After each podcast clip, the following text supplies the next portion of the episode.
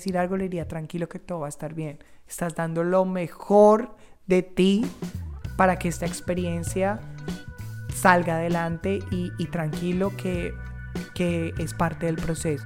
Imagínate que te pudieras sentar a tomar un café con la versión de ti mismo de hace año y medio y le dijeras, güey, déjate Mira cuento todo lo todo que ha lo pasado. que ha pasado. Esa versión de ti, la reacción que tú sabes que tendría es la respuesta a lo mucho que ha valido la pena todo lo que has tenido que hacer para llegar ahí.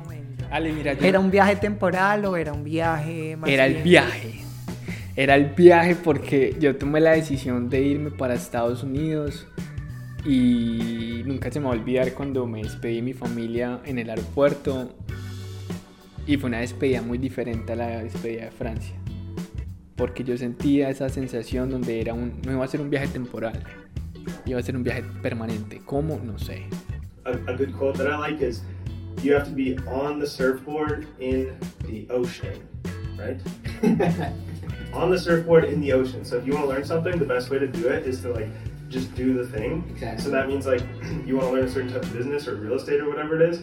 I went and found like a really good real estate agent and we connected. Like a mentor. and I just yeah, yeah, exactly. Like, Yo le diría, ya decidiste hacerlo, ya estás aquí adentro, ya no hay marcha atrás, tienes que darle con todo. Ok, lo que yo le diría es que tenga la capacidad de abrir su mente a que muchas cosas van a cambiar, que muchas cosas van a ser diferentes y que si en tu país eras una persona muy exitosa no quiere decir que lo dejes de ser, pero vas a tomar un camino diferente para volver a lograr ese éxito que ya tenías.